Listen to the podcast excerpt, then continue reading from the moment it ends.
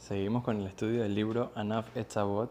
Estamos ahorita comenzando el segundo capítulo de Pirkei Avot con la Mishnah número uno, la cual el autor es nadie más y nadie menos que el que recopiló todas, todas las Mishnayot eh, de todos los sabios del pueblo de Israel, que es lo que era, el, por así decir, el resumen o las bases de la Torah oral como sabemos, existe la Torah escrita y la Torah oral. ¿Qué es la Torah escrita? Los cinco libros de Moshe Rabbenu que escribió en Har Sinai, que son Bereshit, Shemot, Baikra, Bamidbar y Devarim. Y también los libros de los profetas, todo eso se llama la Torah oral.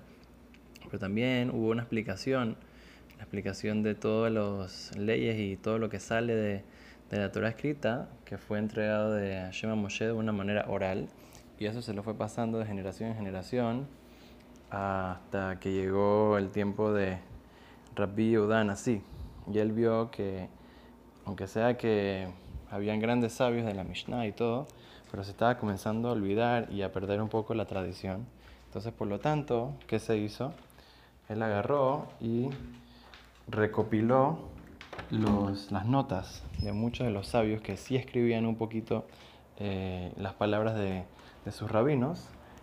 Y entonces él lo que hizo fue que las puso todas en orden, las puso todas según cada rabino que fue lo que había dicho, y entonces se formó los seis tratados de la Mishnah, los seis tratados de la Torah oral, que después de eso se expandió y se hizo hasta aún más grande, lo que nosotros llamamos el Talmud, la Gemara, los seis eh, grandes tratados del Talmud que nosotros sabemos que son Zeraim, primero que todo lo que habla de temas eh, de agricultura, de cosas de, que tienen que ver con las mitzvot, hay muchos preceptos que uno tiene que cumplir en la tierra de Israel con las frutas, tiene que dar el diezmo, tiene que dar las terumot, lo que se le daba a los kohanim, eh, lo que se le daba a la gente más necesitada, etc.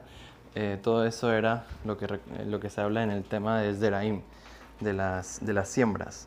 También está el tema de Moed, que son lo que trata las leyes de todas las fiestas, de Shabbat, Yom Tov, y entonces todo eso está en el tratado de Moed. Y después tenemos el tratado de Nashim, que es lo que trata de todos los temas de casamientos, de divorcios, de cómo funciona eh, todos los temas de matrimoniales, etcétera. También tenemos el, el tratado de Nezikin, que son de los daños, de pérdidas, de eh, objetos que uno encuentra, etc. Todos esos temas de, de, juicios, etc. están en el tratado de, de Nezikin. Después está el tratado de Taharot, eh, de Kodashim y de Taharot. Kodashim habla de, eh, de todos los temas de los sacrificios del templo y todo. Sabemos que había muchos korbanot, sacrificios y cosas que se hacían en el templo. Eso se habla en el Tratado de Kodashim. Y después tenemos el Tratado de Taharot, que es el que habla sobre las, eh, las impurezas y la pureza, todo lo que era en el tiempo del templo, eh, que se necesitaba para uno estar impuro, impuro, para comer cosas que son sagradas, no sagradas. Hay muchos, muchos temas importantes de mikve, etcétera, que se hablan en ese tratado. Entonces vemos que todas estas leyes son eh, lo que compone toda la el judaísmo, todo lo, todo lo que uno tiene que cumplir para ir en el camino de la Torá, el camino de Hashem. Sabemos para poder cumplir las 613 mitzvot, uno tiene que saber las leyes, saber cómo cumplir, y eso fue lo que recopiló el gran rabino Rabbi Hanasí. Sé que este rabino, Rabbi Hanasí, fue un rabino muy muy especial que tuvo tanto grandeza como Torah.